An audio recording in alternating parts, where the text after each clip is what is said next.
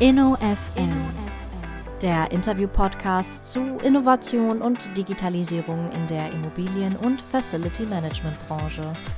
Ein Podcast von und mit Markus Tomzig. Herzlich willkommen zum InnoFM Interview Podcast. Ich spreche an dieser Stelle mit Protagonisten am dynamischen Rand der Immobilien- und Facility Management Branche, die sich mit Innovation und digitaler Transformation beschäftigen. Heute freue ich mich, Herrn Christian Westphal zu begrüßen. Christian Westphal ist Geschäftsführer der Creme Solutions GmbH und Co. KG. Ein herzliches Willkommen, Christian, zum InnoFM Podcast. Hallo Markus, vielen Dank für die Einladung. Christian, wenn wir uns hier sprechen und auch sehen ja über Zoom, dann muss ich gleichzeitig denken an ja so eine eindrucksvolle Roadshow, die wir mal vor ein paar Jahren gemacht haben. Ich glaube 2017 muss es gewesen sein. Ne? Und heute wirkt das so unwirklich. Also dass wir ein ganzes Jahr zusammen durch Deutschland getourt sind, auf mehr oder weniger mittelgroßen und großen Veranstaltungen mit Kunden haben wir ja seinerzeit da äh, immer getagt. Das ist so unwirklich in dieser unsäglichen Pandemie. Mir ist das auch deshalb in Erinnerung geblieben, weil das war mein erster Aufenthalt seinerzeit in der Elfi. Also in Hamburg waren wir ja auf einer der, mhm. der tollen Veranstaltungen toller Tag, weil ich morgens noch an, am Zürichsee war und dann zu euch gedetscht bin nach Hamburg. Also ein eindrucksvoller Tag kann man sich heute gar nicht mehr äh, vorstellen. Ne? Also an einem Tag irgendwo hinfliegen, zwei Veranstaltungen mit, mit Hunderten von Leuten. Also ja, komische Zeit. Es ist aber viel passiert seitdem, Christian. Es sind vier Jahre vergangen ungefähr. Ist auch hier in unserem Bereich eine sehr lange Zeit. Und darüber würde ich gerne mit dir sprechen, äh, die Creme Solutions, deine Person, aber vor allen Dingen so eure Lösung, äh, was ja in letzter Zeit so passiert ist bei euch, ein Stück weit einbinden, weil ich glaube, das ist sehr, sehr spannend. Vielleicht stellst du dich als Person, äh, Christian, ein bisschen vor und dann kommen wir zu der Creme und auch zu der Einbindung äh, in euer äh, Netzwerk bei Nemetschek äh, und dann kommen wir so ein bisschen auf die Details, die sicher auch in der Pandemie ganz spannend sind. Ja, das mache ich sehr gerne. Also, was du gerade nicht erzählt hast äh, in der Einleitung, ist, dass ich gerade 50 Jahre alt geworden bin und ähm, habe in meiner Jugend schon als Teenager die ersten Erfahrungen mit Computern gesammelt, habe mir damals einen VC 20 gewünscht und habe dann äh, zu meiner Konfirmation dann einen C64 kaufen können durch die ganzen Geschenke, die ich bekommen hatte. Ich hatte mir im Wesentlichen Geld gewünscht, habe dann mit der Floppy 1541 und der Datasette fleißig experimentiert, auch ein bisschen programmiert äh, mit dem Basic damals und Zeilennummern. Das ist ein großes Drama gewesen. Ähm, hatte aber schon früh die Liebe für den Computer quasi gefunden. Habe dann angefangen, Bauingenieurwesen zu studieren in Wuppertal und äh, musste im ersten Semester für den Lehrstuhl Bauinformatik eine Arbeit machen. Wir mussten etwas programmieren tatsächlich und dazu auch eine Dokumentation erstellen, wie sich das normalerweise auch äh, gehört. Und ich hatte auch einen Star LC24200 Nadeldrucker. Jetzt beeindruckst du uns aber noch mit alter Technik, ja. Ja, ja ich wollte sagen, äh, wie alt ich bin, ja. Ich habe also auf jeden Fall in Farbe ausgedruckt, eine Anleitung für das, was ich programmiert hatte. Und der Professor war so begeistert, dass er mich gefragt hat, ob ich nicht Hiwi werden wollte. Habe dann dort äh, als studentische Aushilfe gearbeitet, bis ich mein Diplom hatte und habe dann die Stelle als wissenschaftlicher Mitarbeiter übernehmen dürfen. Ähm, habe promovieren können äh, mit Anfang 30, also relativ spät schon und dann einen etwas holprigen Start im Berufsleben äh, mit Anfang 30 und promoviert, aber ohne Berufserfahrung ist man halt, sagen wir mal, nicht so ganz gut aufgestellt. Bin dann bei einer Billfinger-Tochter gelandet, habe dort äh, Plan- und Dokumentenmanagementsysteme nicht verkauft, aber eingeführt ähm, auf äh, Baustellen beispielsweise, Niederlassung von Billfinger, aber auch außerhalb der Billfinger Welt und bin dann 2006 gewandert zu äh, einer Nemetschek-Tochter, Creme Solutions, das Unternehmen, äh, wo ich heute angestellt bin, sollte dort als CFM-Consultant arbeiten und der Geschäftsführer sagte an meinem ersten Arbeitstag dann, ja, uns ist gerade ein äh, Consultant abhanden gekommen für das kaufmännische Programm, was wir auch haben. Du machst nicht CFM, du machst ERP. Und das war natürlich für jemanden mit zwei Semester Wochenstunden BWL war das dann durchaus eine Herausforderung. Hat aber einigermaßen gut geklappt. Hatte dann das Glück, dass ich mir relativ schnell ähm, die Arbeiten aussuchen konnte. Bin Consulting-Leiter geworden und konnte dann so die richtig kniffligen äh, Themen delegieren an meine Kollegen. Das ist heute anders. Also da hat die Consulting-Leitung sicherlich die höchste Kompetenz, was das angeht. Das war in dem Fall nicht. Habe mich aber weiterentwickeln können. Bin dann 2011 für das operative Geschäft verantwortlich geworden und 2013 dann in die Geschäftsführung von Creme Solutions eingestiegen. Wir kommen dann gleich nochmal zu den Produkten, zu den Lösungen, die ihr als Creme Solutions habt. Äh, sag noch zwei, drei Sätze zu Nemetschek vielleicht, wie ihr da eingebunden seid, weil also ein paar Stichworte sind ja da sehr wohlklingend. Building Lifecycle Intelligence äh, ist ja so ein Slogan von euch. Wie seid ihr da eingebunden bei der, bei der Nemetschek? Nemetschek ist ja eines der größten deutschstämmigen Softwarehäuser. Wir haben unsere Jahreszahlen für 2020 kommuniziert und sind relativ stolz mit einem sieben, über siebenprozentigen Wachstum und knapp 600 Millionen Euro Umsatz äh, in 2020 und einer EBITDA-Marge von 28,9 Prozent doch über den Erwartungen für das Corona-Jahr geblieben zu sein. Sind mittlerweile 3000 Mitarbeiter weltweit und wie du gerade schon sagtest, eigentlich so rund um den Lebenszyklus von ganz allgemein gesprochen Bauwerken aufgestellt. Also Softwarelösungen, die eigentlich alle Phasen in der Entstehung eines Bauwerks Bauwerks dann abdecken.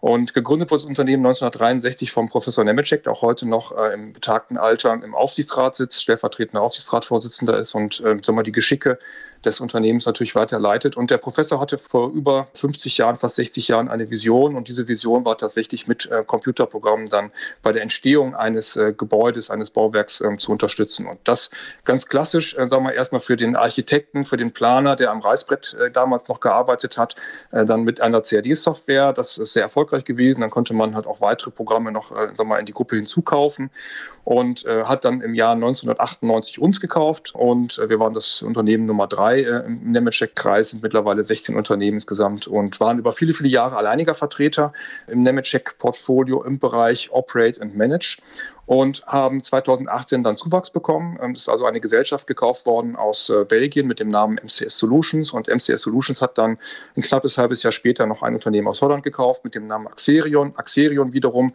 hatte äh, ein halbes Jahr vorher ein Unternehmen aus Holland gekauft mit dem Namen Plandatis. Und äh, diese drei Geschwisterunternehmen, die neu dazu gewonnenen Geschwisterunternehmen, haben sich dann den Namen Spaceville gegeben. Und wir sind jetzt quasi der deutsche Arm, sage ich mal, der Division Operate and Manage der Nemetschek Gruppe und vertreiben dort unsere eigenen Produkte, aber auf Sicht halt auch die Produkte unserer Schwestergesellschaft.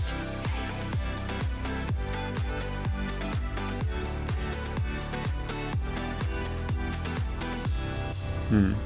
Jetzt hast du gerade die Wachstumszahl recht stolz erzählt, bringt mich auf den Gedanken mal zu fragen, wie sieht es denn aus? Also ich meine, wir diskutieren jetzt auch gerade die Auswirkungen der Pandemie auf unsere Gesellschaft, auf unsere Schüler, wie wirkt sich das alles aus, wenn die mehr schlecht als recht äh, beschult werden, aber eben auch die Auswirkungen auf Unternehmen, auf die Wirtschaft insgesamt ne? und vielleicht auch auf die Immobilien- und Facility-Management-Branche.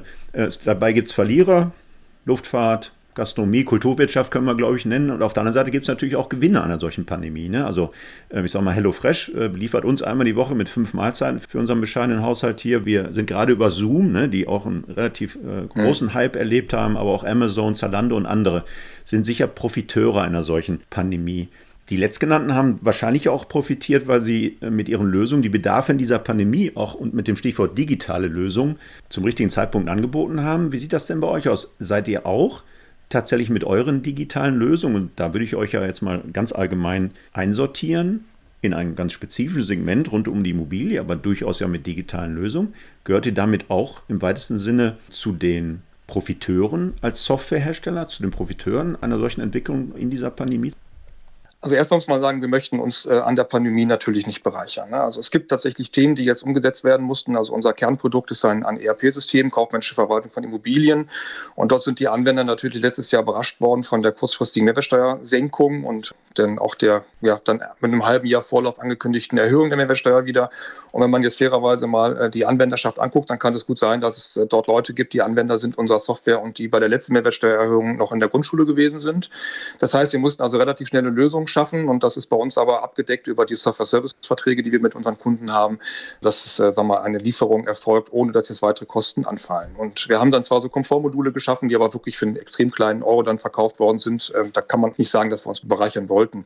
Es ist aber auch so, dass wir natürlich als Anbieter von Digitalisierungslösungen einen neuen Boom, sag ich mal, erlebt haben mit dem Ding, was wir tatsächlich tun. Die Branche musste aufholen in den Sachen Digitalisierung. Es war diesmal etwas passiert im Jahr 2020, was es so in der Form noch nie gab. Ne? Also sind immer sehr stark geprägt worden von Stichtagen. wenn man sich überlegt, im Jahr 2000 gab es den 2000-Wechsel. Das war also für die Softwarebranche ganz allgemein, war das sicherlich eine große Herausforderung. Da wurde der Euro eingeführt zum 01.01.2002. Es gab SEPA zum 1. Februar 2014 und zum Schluss jetzt die Datenschutzgrundverordnung im Jahr 2018. Das waren alle Stichtage, auf die man irgendwie hinarbeiten konnte, die man erst ignoriert hat, dann aber hinterher auch dann doch ernst genommen hat und man musste ja zu einem bestimmten Tag fertig sein. Also einmal ist jetzt etwas passiert, nämlich Corona. Wir mussten innerhalb von 14 Tagen irgendwie alle nach Hause schicken. Und wenn man nicht digital aufgestellt war zu dem Zeitpunkt, dann hatte man natürlich eine große Herausforderung. Und das ist etwas, was natürlich dann auch bei uns angekommen ist. Die Unternehmen haben uns gefragt, ob wir nicht schnell mal ein Dokumentenmanagementsystem einführen können, schnell mal, ich sag mal, helfen können, die Dokumente digital zu machen, beispielsweise Prozesse auch eventuell so auszuprägen, dass man sie dann während der Pandemie nutzen nutzen kann. Und das ist wahrscheinlich das, was die Branche momentan ähm, erfährt. In jeder Krise steckt auch eine Chance und ähm, man hat die Möglichkeit, die Dinge, die in den letzten Jahren vernachlässigt worden sind, jetzt anzugehen. Und das stellen wir auch fest tatsächlich. Also die Unternehmen wollen sie nicht einfach nur angehen, sondern sie wollen eigentlich auch die letzten zwei, drei Schritte direkt überspringen und dann, äh, sagen wir, auch richtig angehen. Also eigentlich von dem Nachzügler in Sachen Digitalisierung zum Vorreiter in Sachen Digitalisierung werden. Und das ist etwas, was wir auch nicht ausbremsen wollen. Meistens sind es die Unternehmen selber, die dann eine große Idee haben und sie auch schnell umsetzen wollen, aber nicht hinterherkommen. Wir selber haben drei Learnings eigentlich gezogen aus der Pandemie. Das erste ist, die gesamte IT-Infrastruktur muss mobil sein. Das ist etwas, was noch nicht überall gewesen ist. Wir haben jetzt nicht nur große Corporates als Kunden, sondern auch, sagen wir mal, kleinere Unternehmen, teilweise mit 15 oder 20 Mitarbeitern. Und da sind die Geschäftsführer teilweise hingegangen und haben noch versucht, ähm, Notebooks im Aldi zu kaufen, um einfach die Mitarbeitern die Möglichkeit zu geben, von zu Hause aus zu arbeiten. Dann das zweite Learning ist, dass Prozesse natürlich digital sein müssen und, äh, sag mal, im Zweifelsfalle auch neu gemacht worden sein müssen im Rahmen der Digitalisierung und dass Dokumente digital ähm, vorliegen müssen, damit man auch überhaupt mobil arbeiten kann. Also es ist ja keine Idee, dass man jetzt zwar aus der Ferne ein Programm bedient, aber den Aktenordner, in dem eine Information, sag mal, gespeichert ist äh, oder abgelegt ist, dann noch, sag ich jetzt mal, im, im Büro stehen hat. Ne? Und das dritte Learning war eigentlich, dass mobiles Arbeiten an sich gar nicht wehtut. Ne? Also das war etwas, wo viele Angst vor hatten. Also ich glaube, die Mitarbeiter und Mitarbeiterinnen haben das äh, eher mal gefordert oder gewünscht, aber die Arbeitgeber haben sich sehr schwer damit getan, mobil zu arbeiten. Jetzt mussten sie alle mobil arbeiten und haben festgestellt, dass es eigentlich gar nicht wehtut, wenn man es natürlich ermöglichen konnte. Was wird passieren? Der Austausch in der Kaffeeküche oder der kleine Plausch auf dem Gang, das ist etwas, was extrem wichtig ist. Insofern wird es also auch auch nach Corona dann ein Zurückgeben in die Büros und dann wird man mit neuen Arbeitsplatzkonzepten, neue Raumkonzepte natürlich gucken, dass die Mitarbeiter sich wohlfühlen und dass sie auch gerne wieder ins Büro zurückkommen möchten.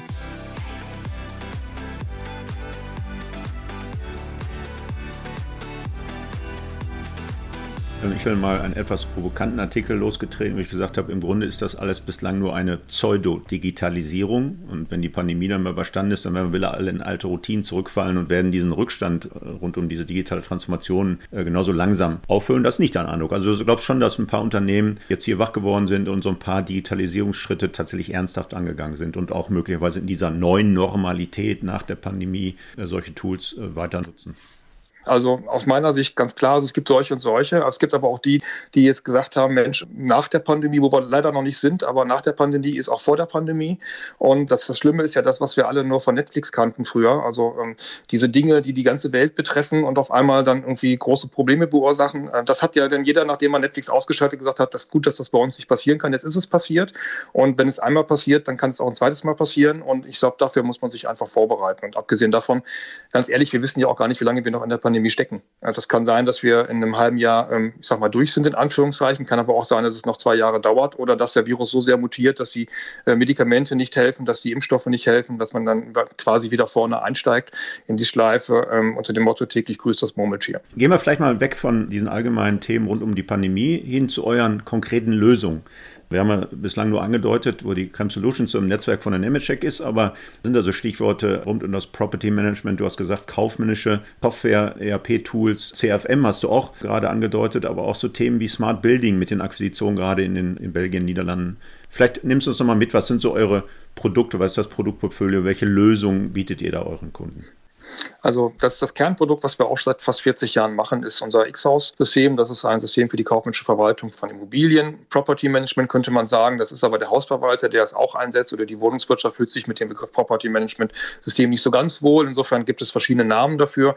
Aber alles, was man sich unter Sollstellungen von Mieten, Mieterhöhungen, Betriebskostenabrechnung beispielsweise vorstellt oder auch im Hausgeldbereich, also in den WEGs beispielsweise, das ist das, was die Software gut kann. Da gibt es einen relativ äh, breiten Anbietermarkt in, in Deutschland. Die Software ist sehr national, muss man fairerweise dazu sagen, weil natürlich viele Regulatorien in Deutschland entsprechend abgebildet sind. Da gibt es einen Anbieterkreis, die äh, tun sich alle momentan so ein bisschen schwer. Jeder kämpft so mit, mit seinem Thema und das, was wir dort bieten, ist halt eine gewisse Beständigkeit. Ähm, auch die Zugehörigkeit zur Nemetschek-Gruppe gibt natürlich den Unternehmen, die mit unserer Software arbeiten, dann die Sicherheit, dass wir auch morgen noch da sind und dann entsprechende Lösungen bereitstellen können. Es ist äh, die Frage immer, wie schnell man reagieren kann. Und ich sagte ja gerade schon mal das Thema Mehrwertsteuersenkung im letzten Jahr oder Stundungen von Gewerbemieten. Das ist halt etwas, wo wir uns auszeichnen, wo wir wahrscheinlich auch die Nase vorn haben im Vergleich zum Wettbewerb, dass wir sehr, sehr schnell und agil auf die Anforderungen, auch sich ändernde Anforderungen im Markt reagieren können. Das ist unser Kernprodukt. Das ist das, was wir seit 40 Jahren machen. Ähm, durch die Zugehörigkeit zu der Division Operate and Manage haben wir jetzt eine Schwester bekommen, die allerdings auch mit Produkten aufwartet, die für den Real Estate-Markt in Deutschland äh, ganz allgemein gesprochen sehr interessant ist. Das, was ursprünglich mal der Ausgangspunkt für das Unternehmen MCS Solutions gewesen ist, für Axion gewesen ist, ist ein CFM-System oder IWMS, Integrated Workspace Management System, wie man es auch heute nennt. Da gibt es zwei verschiedene Systeme. Eins heißt MCS, das andere heißt Axerion. Und die Systeme sind vom Leistungsumfang her ähnlich, aber unterscheiden sich doch äh, in der Technologie voneinander. Es gibt ein Tool, mit dem man Langzeitwartungspläne erstellen kann, also wirklich Wartungspläne über den Zeitraum von 25 Jahren. Jetzt jüngst, Anfang 2021 wurde noch ein Unternehmen aus Spanien dazu gekauft, äh, welches sich mit dem Thema Energiemanagement äh, beschäftigt. Also eine sehr schlaue Lösung zum Monitoren und Optimieren, äh, auch teilweise mit Hilfe von Künstlicher Intelligenz Optimieren von Energieverbräuchen oder die Reduktion von Energieverbräuchen für die Zukunft beschäftigt. Und was wir schon übernommen haben, vertriebsseitig, ist die Smart Building Lösung Kubundu. Und Smart Building ist etwas, was, sag mal, wo sich der eine oder andere was darunter vorstellen kann, die meisten wahrscheinlich nicht. Man muss sich dann vor Augen halten, dass es momentan viele Dinge gibt, die die Menschen ähm, umtreiben, insbesondere die Mieter von Officeflächen oder auch die Vermieter von Officeflächen. Wie kann ich Flächen effizienter gestalten? Wie kann ich jetzt während Corona auch Flächen sicher gestalten? Wie kann ich nach Corona gucken, dass die Flächeneffizienz immer noch gut ist, dass die Mitarbeiter gerne wieder ins äh, Büro zurückkommen? Solche Themen sind mit einer Smart Building Lösung sind die umsetzbar und das ist das äh, fünfte Produkt, was quasi mit äh, von der Division angeboten wird, die Smart Building Lösung Kobundu. Da haben wir Anfang letzten Jahres den Vertrieb übernommen und haben auch schon die ersten Projekte hier in Deutschland gewinnen können. Das heißt, ihr seid jetzt vom Softwarehaus, nenne ich euch immer, auch in, in die Hardware. Das heißt, bietet ihr auch Sensorik an und solche Themen, wo dann die Flächen mit ausstattet. Wenn ihr Smart Building nennt, liegt das ja nahe. Ne? Das ist einer der Punkte, die man gerne unter Smart Building versteht, halt einfach Sensorik und dass man das irgendwie auswertet. Ähm, Smart Building ist natürlich viel mehr, dass man also auch wirklich messen, optimieren kann, später Dashboarding kann, äh, Rückschlüsse für die Zukunft ziehen kann und äh, das Werkzeug, was man dafür braucht, sind die Sensoren. Und insofern kann man auch über uns Sensoren erwerben ähm, für die unterschiedlichsten Einsatzfälle, kann natürlich auch vorhandene Sensorik dann weiter nutzen. Man kann die Sensorik auch selber erwerben äh, oder man kann auch an die Gebäudeleittechnik beispielsweise anschließen anschließen, sofern die Gebäudeleittechnik dann ein entsprechendes Interface anbietet. Okay, aber ihr bietet dann auch so ein Dashboard an, um so ein Thema, ist ja jetzt in aller Munde auch, wie sieht die neue Normalität nach der Pandemie aus? Wie viele Tage werden die Mitarbeiter im Homeoffice verbringen? Wie hoch ist die Flexibilität auf den Flächen tatsächlich? Also ein Stichwort Flächeneffizienz. Das setzt ihr dann tatsächlich auch über so ein Dashboard um für eure Kunden? Richtig, also wir haben es tatsächlich auch für unsere eigene Fläche dann entsprechend gemacht. Wir haben Ende 2018 überlegt, dass wir, ähm, natürlich ist der Mietvertrag ausgelaufen, wir haben überlegt, dass wir auch eine größere Fläche brauchen, wollten dann eigentlich von 800 Quadratmetern auf 1400 Quadratmeter hochgehen, hatten das auch schon genehmigt bei Nemetschek und haben dann aber festgestellt, dass eigentlich 1400 Quadratmeter unter Umständen auch zu viel ist und dass man halt mit einer solchen Lösung wie Kubundu auch mit weniger Quadratmetern auskommen kann. Das war zumindest die Werbeslogans, die wir gelesen haben. Wir haben uns die Lösung angeguckt, waren überzeugt davon, dass das auch bei uns funktionieren kann und haben dann einfach 400 Quadratmeter eingespart gespart. Und 400 Quadratmeter mal 15 Euro mal 60 Monate Mietzeit ist dann schon ein Betrag, der, sagen wir mal, locker den Invest, den wir tragen mussten, dann auffedert. Und wir nutzen unsere Fläche jetzt besser. Wir tracken, wo wir sie nutzen, wie wir sie nutzen, wie die Mitarbeiter sie nutzen und schließen daher rück auf die Optimierung, die wir dann auch in Zukunft machen können und bieten ganz nebenbei unseren Kollegen und Kolleginnen natürlich einen sichereren Arbeitsplatz im Office, welches momentan ein optionaler Arbeitsplatz ist bei uns. Also wir haben das Büro nicht komplett geschlossen, sondern haben den Mitarbeitern erlaubt, ins Büro zu kommen, wenn sie arbeiten müssen. Allerdings müssen sie Räume oder Tische, Arbeitsplätze über das System Kubundu buchen, um einfach Ansteckungsfall eine, eine Nachvollziehbarkeit, ein, ein Tracking dann bewerkstelligen zu mhm, können. Aber du sagst äh, auch einen sicheren Arbeitsplatz ganz nebenbei, den wir da gewährleisten. Wenn keiner da ist, ist es ja einfach. Ne? Also relativ wenig Mitarbeiter und Mitarbeiterinnen auf der Fläche, dann sind wir ja per se ein bisschen sicherer und dann haben wir die Hygienekonzepte und Abstandsregelungen, die wir gut einhalten können. Aber was noch, was leistet ihr noch an der Stelle, um einen solchen Aspekt des sicheren Arbeitsplatzes zu nehmen äh, über eure Smart Building Lösung? Also der Ursprungsgedanke einer Smart Building Lösung ist natürlich über Bewegungssensoren beispielsweise festzustellen, wie eine Fläche genutzt wird. Ne? Also ein Bewegungssensor unter einem Tisch stellt fest, ob da jemand sitzt oder nicht oder auch in einem Besprechungsraum gibt es Sensoren, die herausfinden können, wie viele Menschen in diesem Besprechungsraum drin sind, ob in dem Achterbesprecher immer nur zwei Leute drin sind, um darüber dann natürlich die Effizienz der Fläche zu erhöhen. Es gibt aber auch Komfortsensoren, die beispielsweise Temperatur messen oder den CO2-Gehalt in der Luft oder die Luftfeuchtigkeit, ähm, die dann direkt, äh, sag mal, interagieren mit dem Benutzer und sagen, mach doch mal das das Fenster auf, lass doch mal ein bisschen frische Luft hinein. Und das ist eigentlich genau der Punkt. Ne? Diese Komfortsensoren messen den CO2-Gehalt in der Luft und äh, der CO2-Gehalt äh, lässt dann Rückschlüsse zu, wie wahrscheinlich es ist, dass ich mich mit einem Coronavirus anstecke.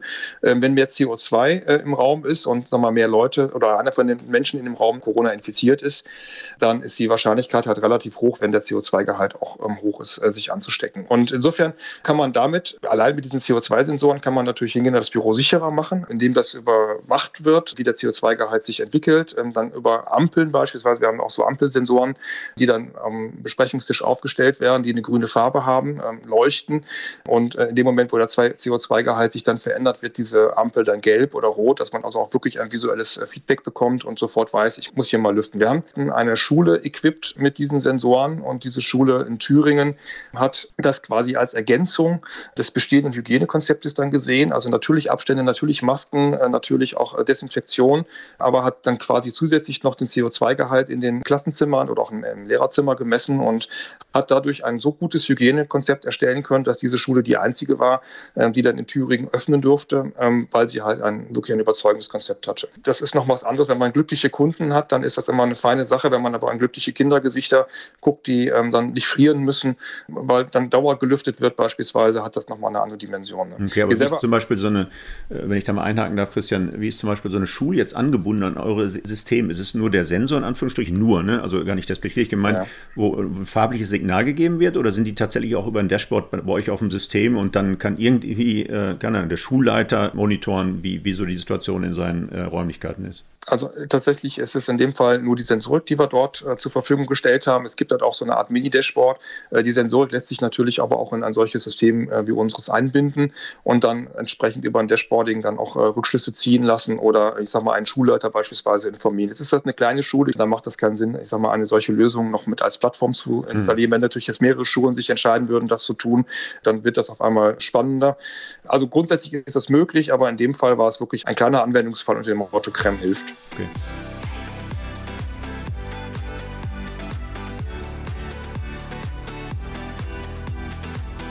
Wenn ich das Stichwort sicherer Arbeitsplatz höre, dann fällt mir direkt das Thema, was auch in aller Munde ist, ESG ein. Auch da gibt es ja zumindest angekündigt, dass diese Taxonomieverordnung und die Regelung ein Kriterienset vorhalten. Da warte ich bis heute noch drauf, das wirklich operationalisieren zu können. Was heißt eigentlich I, was heißt S und was heißt G? Ist denn aus deiner Perspektive jetzt so ein sicherer Arbeitsplatz auch eine Facette eines S, also dieser Social-Dimension von ESG? Würdest du so weit gehen?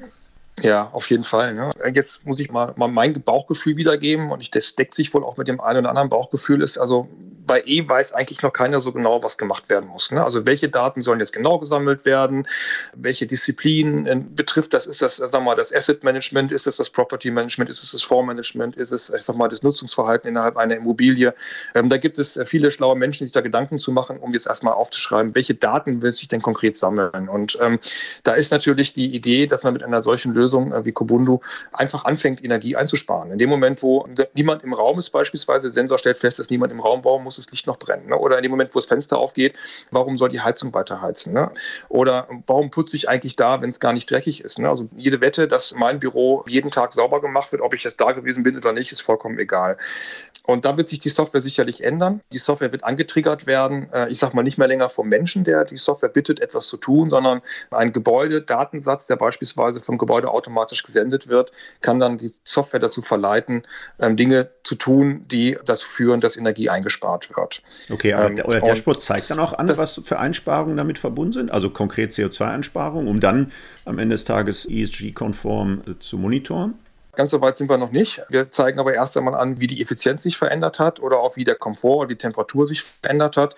Äh, die Rückrechnung auf den CO2-Fußabdruck, da müsste ich jetzt tatsächlich nachschauen. Da bin ich jetzt nicht ganz sicher, ob die Software das auch schon leistet. Aber ich sag mal, wir sind dann, äh, entweder wir sind schon da oder wir sind halt kurz davor, diese Informationen auch dann liefern zu können. Ne? Mhm. Momentan ist es natürlich auch schwierig, weil wenn wir jetzt ein Jahr mal messen oder das letzte Jahr mal messen, dann wird man feststellen, dass der Energieverbrauch in Office-Gebäuden sehr rückläufig war, was aber eigentlich nicht damit zu tun hat, dass irgendwelche Maßnahmen umgesetzt worden sind, sondern es war einfach keiner da. Auch sind keine Menschen mit den Autos sagen wir, in, in die Gebäude reingefahren oder in die, sagen wir, auf der Autobahn gewesen. Und insofern ist das erstmal relativ wenig aussagekräftig. Die Frage war aber auch ursprünglich mal, äh, was ist denn mit dem S? Ne? Und ja, genau. äh, bei uns ist tatsächlich, was ist das S steht hier für Social? Und ich sag mal, wir wollen mit der Lösung bei uns den Mitarbeitern das Gefühl geben, dass sie sicher ins Büro reinkommen können und dass sie auch gerne ins Büro reinkommen können. Also das heißt, äh, der Arbeitsplatz ist komfortabel oder soll komfortabler sein, als er vorher gewesen sein. Er soll sicherer sein, als er vorher gewesen ist.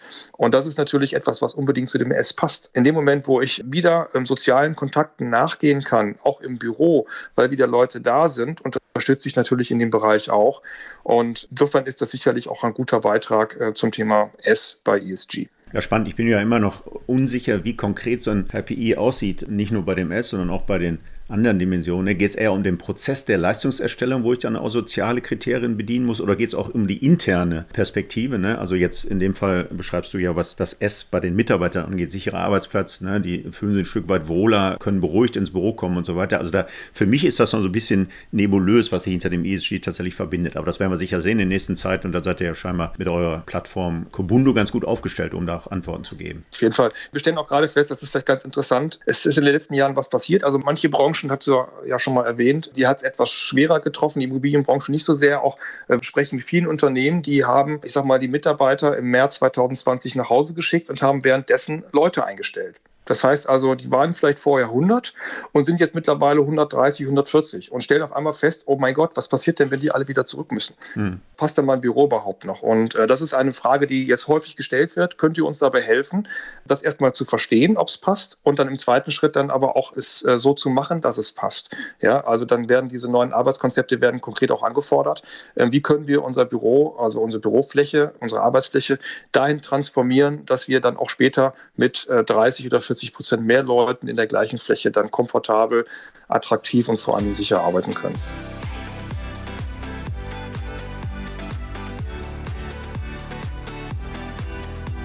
Jetzt ähm, erlaubst du mir hoffentlich, Christian, wenn ich mal einen Geschäftsführer von einer Softwarebude da habt, auch das ist nicht despektierlich gemeint, muss ich mal so ein bisschen Buzzword-Dropping machen. Sind bei euren Lösungen dann auch so Themen wie KI, Deep Learning an der Stelle, werden die dann relevant oder habt ihr auch Algorithmen im Einsatz, die tatsächlich, du hast gerade so eine Maschine-zu-Maschine-Kommunikation angedeutet, dass der Sensor was detektiert und dann automatisch Prozesse auslöst, ohne dass ein Mensch noch eingreifen muss? Sind so Themen wie KI dann auch relevant bei euch? Ja, auf jeden Fall. Also man muss es sich immer ein bisschen auf der Zunge zergehen lassen. Das ist die ähnliche Diskussion, wie wir es äh, sag mal, hatten und auch immer noch haben im Bereich Cloud und Online. Ne? Also alle Welt will irgendwie Cloud-Lösungen haben, aber wirklich verstehen, was Cloud-Lösung bedeutet, dass das tut eigentlich keiner. Die meisten, die sagen, ich möchte eine Cloud-Lösung haben, die möchten einfach online zu jeder Zeit und auch von jedem Ort aus auf eine Lösung zugreifen. Und das ist halt eine Lösung auch dann, wenn sie keine Cloud-Technologie beinhaltet. Und das muss man einfach verstehen und das ist auch das, was den Markt bei uns um umtreibt. Also äh, jetzt gerade durch die Pandemie möchte man natürlich gerne online auf die Systeme zugreifen können, Daten online vorliegen haben.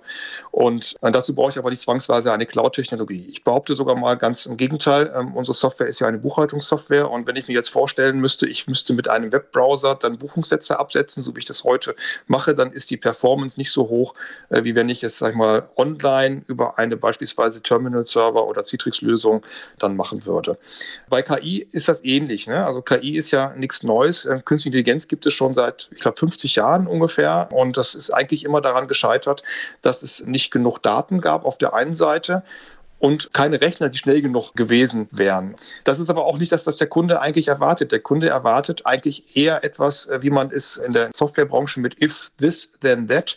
Also wenn etwas passiert, dann mache dieses oder jenes dann, dann beschreiben würde. Ne? Ob ich jetzt wirklich KI, können wir gleich nochmal drüber sprechen, aber ähm, ich möchte ja, dass meine Software tatsächlich Automatismen macht. Und wir hatten gerade einmal das Thema äh, Maschine, Maschine-Kommunikation. Das ist sicherlich ein Thema, wo ich solche ähm, Prozesse hinterlegen kann.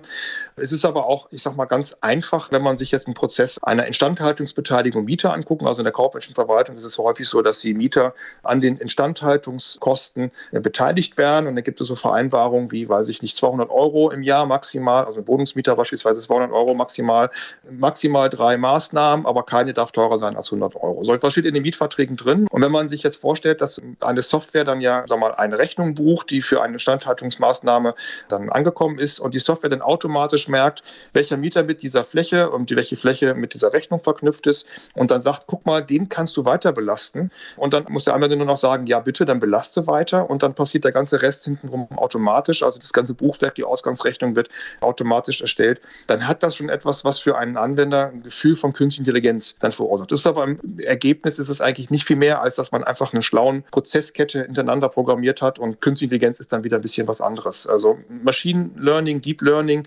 neuronale Netzwerke, ähm, dafür braucht man schnelle Rechner, die haben wir heute. Wir brauchen auch sehr, sehr viele Daten.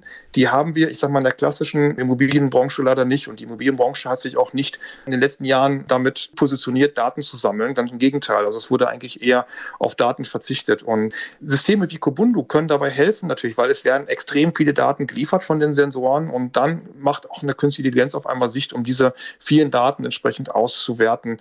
Das ist sicherlich ein Thema für die Zukunft. Es ist aber heute noch ein bisschen spooky und mangels der großen Anzahl von Daten eher ein schwieriges Thema, um es heute schon tatsächlich umzusetzen. Hm. Du hast gerade das Stichwort Zukunft gegeben, so ein bisschen mit Blick auf die Uhr. Christian, vielleicht nochmal einen Blick in die Zukunft. Was sind für dich so neben den Themen, die wir schon angedeutet haben? ESG, ne? Nachhaltigkeit ist klar. Was sind denn für dich nach der Pandemie so für Zukunftsthemen, die ihr als Chem Solutions tatsächlich hier auf dem Schirm habt?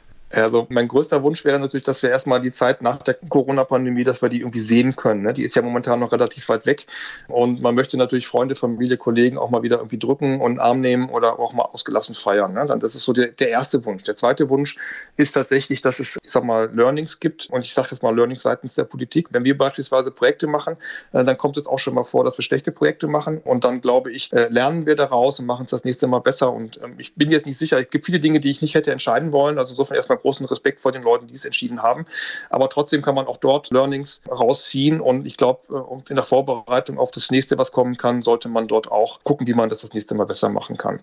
Ganz konkret für unsere Branche, es wird dieses Post-Pandemic New Normal wird geben. Und ein Wunsch wäre, wo wir auch gerne bei unterstützen natürlich, ist, dass dieser Digitalisierungsschub, den Corona jetzt gegeben hat und der auch immer noch anhält, dass der nicht veräppt, sondern dass man einfach weitermacht und dass man die Dinge, die man angefangen hat, die man vielleicht auch halbherzig gemacht hat, dass man die sauber zu Ende bringt. Der Immobilienbranche ging es relativ gut vor Corona und es geht ja auch, wenn man genau hinguckt, auch jetzt noch relativ gut. Insofern ist jetzt eigentlich auch der richtige Zeitpunkt, dann dort weiterzumachen, Investitionen dann zu tätigen, um sich einfach gut für die Zukunft aufstellen zu werden. Und ähm, neue Arbeitsplatzkonzepte werden kommen werden gefordert werden von den Mitarbeitern. Keiner möchte mehr fünf Tage lang oder viele möchten mehr fünf Tage lang im Büro sein. Die möchten aber auch wahrscheinlich nicht fünf Tage lang von zu Hause aus arbeiten. Irgendwo dazwischen. Das ist etwas, was umgesetzt werden muss. Ähm, dazu braucht man coole ähm, Ideen. Dazu braucht man ähm, auch eine Beratung aller Voraussicht nach eine Software.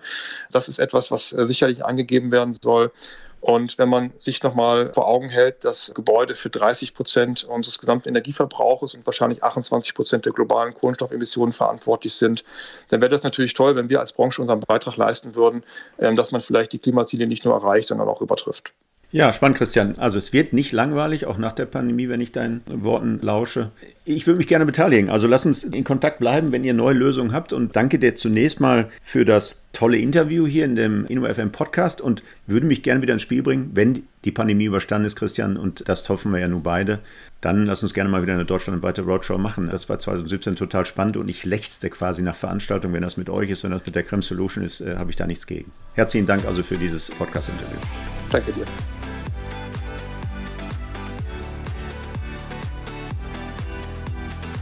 Ja, das war der InnoFM Podcast mit Christian Westphal von der Creme Solutions GmbH und Co. Wir hören uns wieder in 14 Tagen. Am besten gleich auf einer der üblichen Plattformen wie Spotify, iTunes, Deezer oder Soundcloud abonnieren und dann wird Ihnen die nächste Folge an einem Freitag um 8 Uhr gleich angezeigt. Bis dahin wünsche ich Klick auf und bleiben Sie gesund. InnoFM. Das war der InnoFM Interview Podcast von und mit Markus Tomzig.